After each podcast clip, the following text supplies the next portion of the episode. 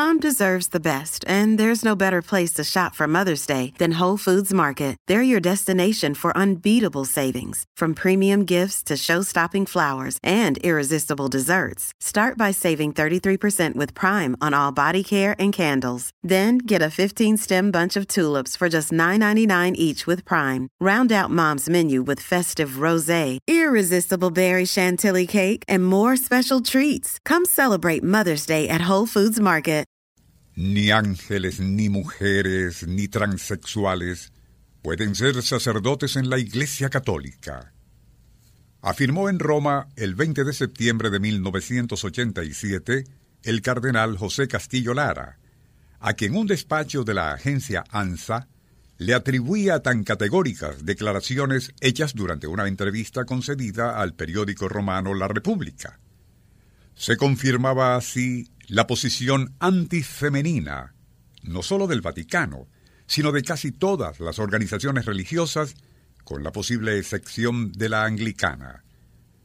Curiosamente, esa discriminación contra el sexo femenino en lo que se refiere al sacerdocio no siempre fue así, ya que existen claros antecedentes de todo lo contrario, y desde mucho antes de que existiera el cristianismo. Nuestro insólito universo. Cinco minutos recorriendo nuestro mundo sorprendente.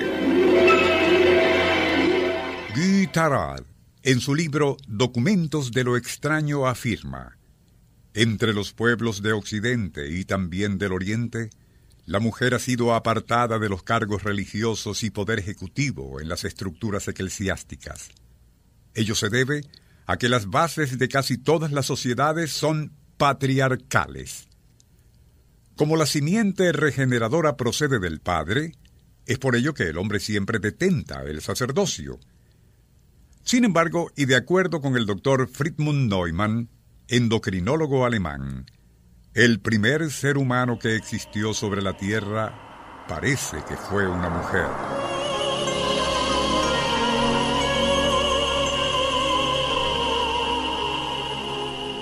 No nació Eva de un costado de Adán, sino que fue él quien nació de ella.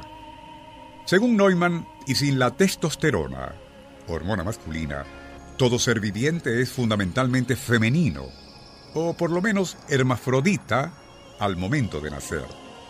De allí el concepto madre tierra, que privó en las primeras culturas prehistóricas y en las cuales la mujer no solo era fecundadora, sino además sacerdotisa y hechicera.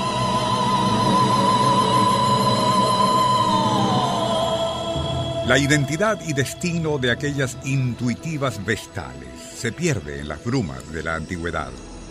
Pero, en la región francesa conocida como Las Mères, las Madres, existen túmulos antiquísimos donde muchos creen ver vestigios de altares donde oficiaban unas magas o sacerdotisas.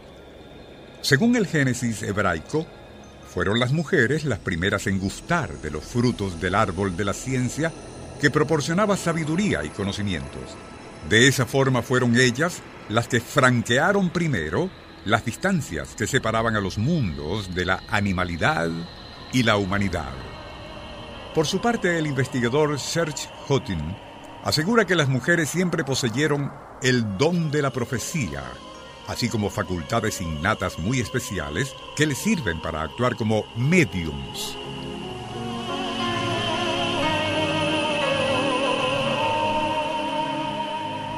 Su inclinación como oficiante sacerdotal se origina mucho antes que la del hombre.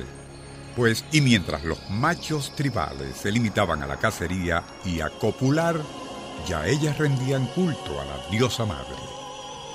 También conocida como reina mística o virgen cósmica, y quien al verse obligada a huir y ocultarse ante la opresión patriarcal, descendió a criptas subterráneas fue en tales circunstancias cuando aquel que era el ángel de fuego, o Lucifer, se transformó en la deidad hindú Kali, o en la egipcia Isis.